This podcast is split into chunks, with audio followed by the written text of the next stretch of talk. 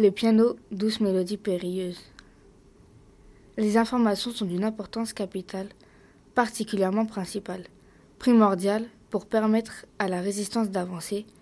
Elles ne doivent en aucun cas lui échapper, s'esquiver, se dérober. Stratégique ou bien militaire, évidemment, toutes sont bonnes à prendre, à dire, à terre. Ce n'est plus une mission, c'est tout leur quotidien. Tant ils sont affairés à ces tâches qui leur créent, tissent des liens. Pour objectif, s'informer sur l'ennemi.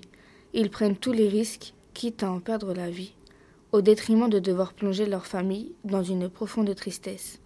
Meurtris, les cœurs des âmes innocentes en détresse, quand ils voient périr tous ces soldats engagés et ces femmes qui ont la peur ancrée du risque de les perdre, les voir s'en aller.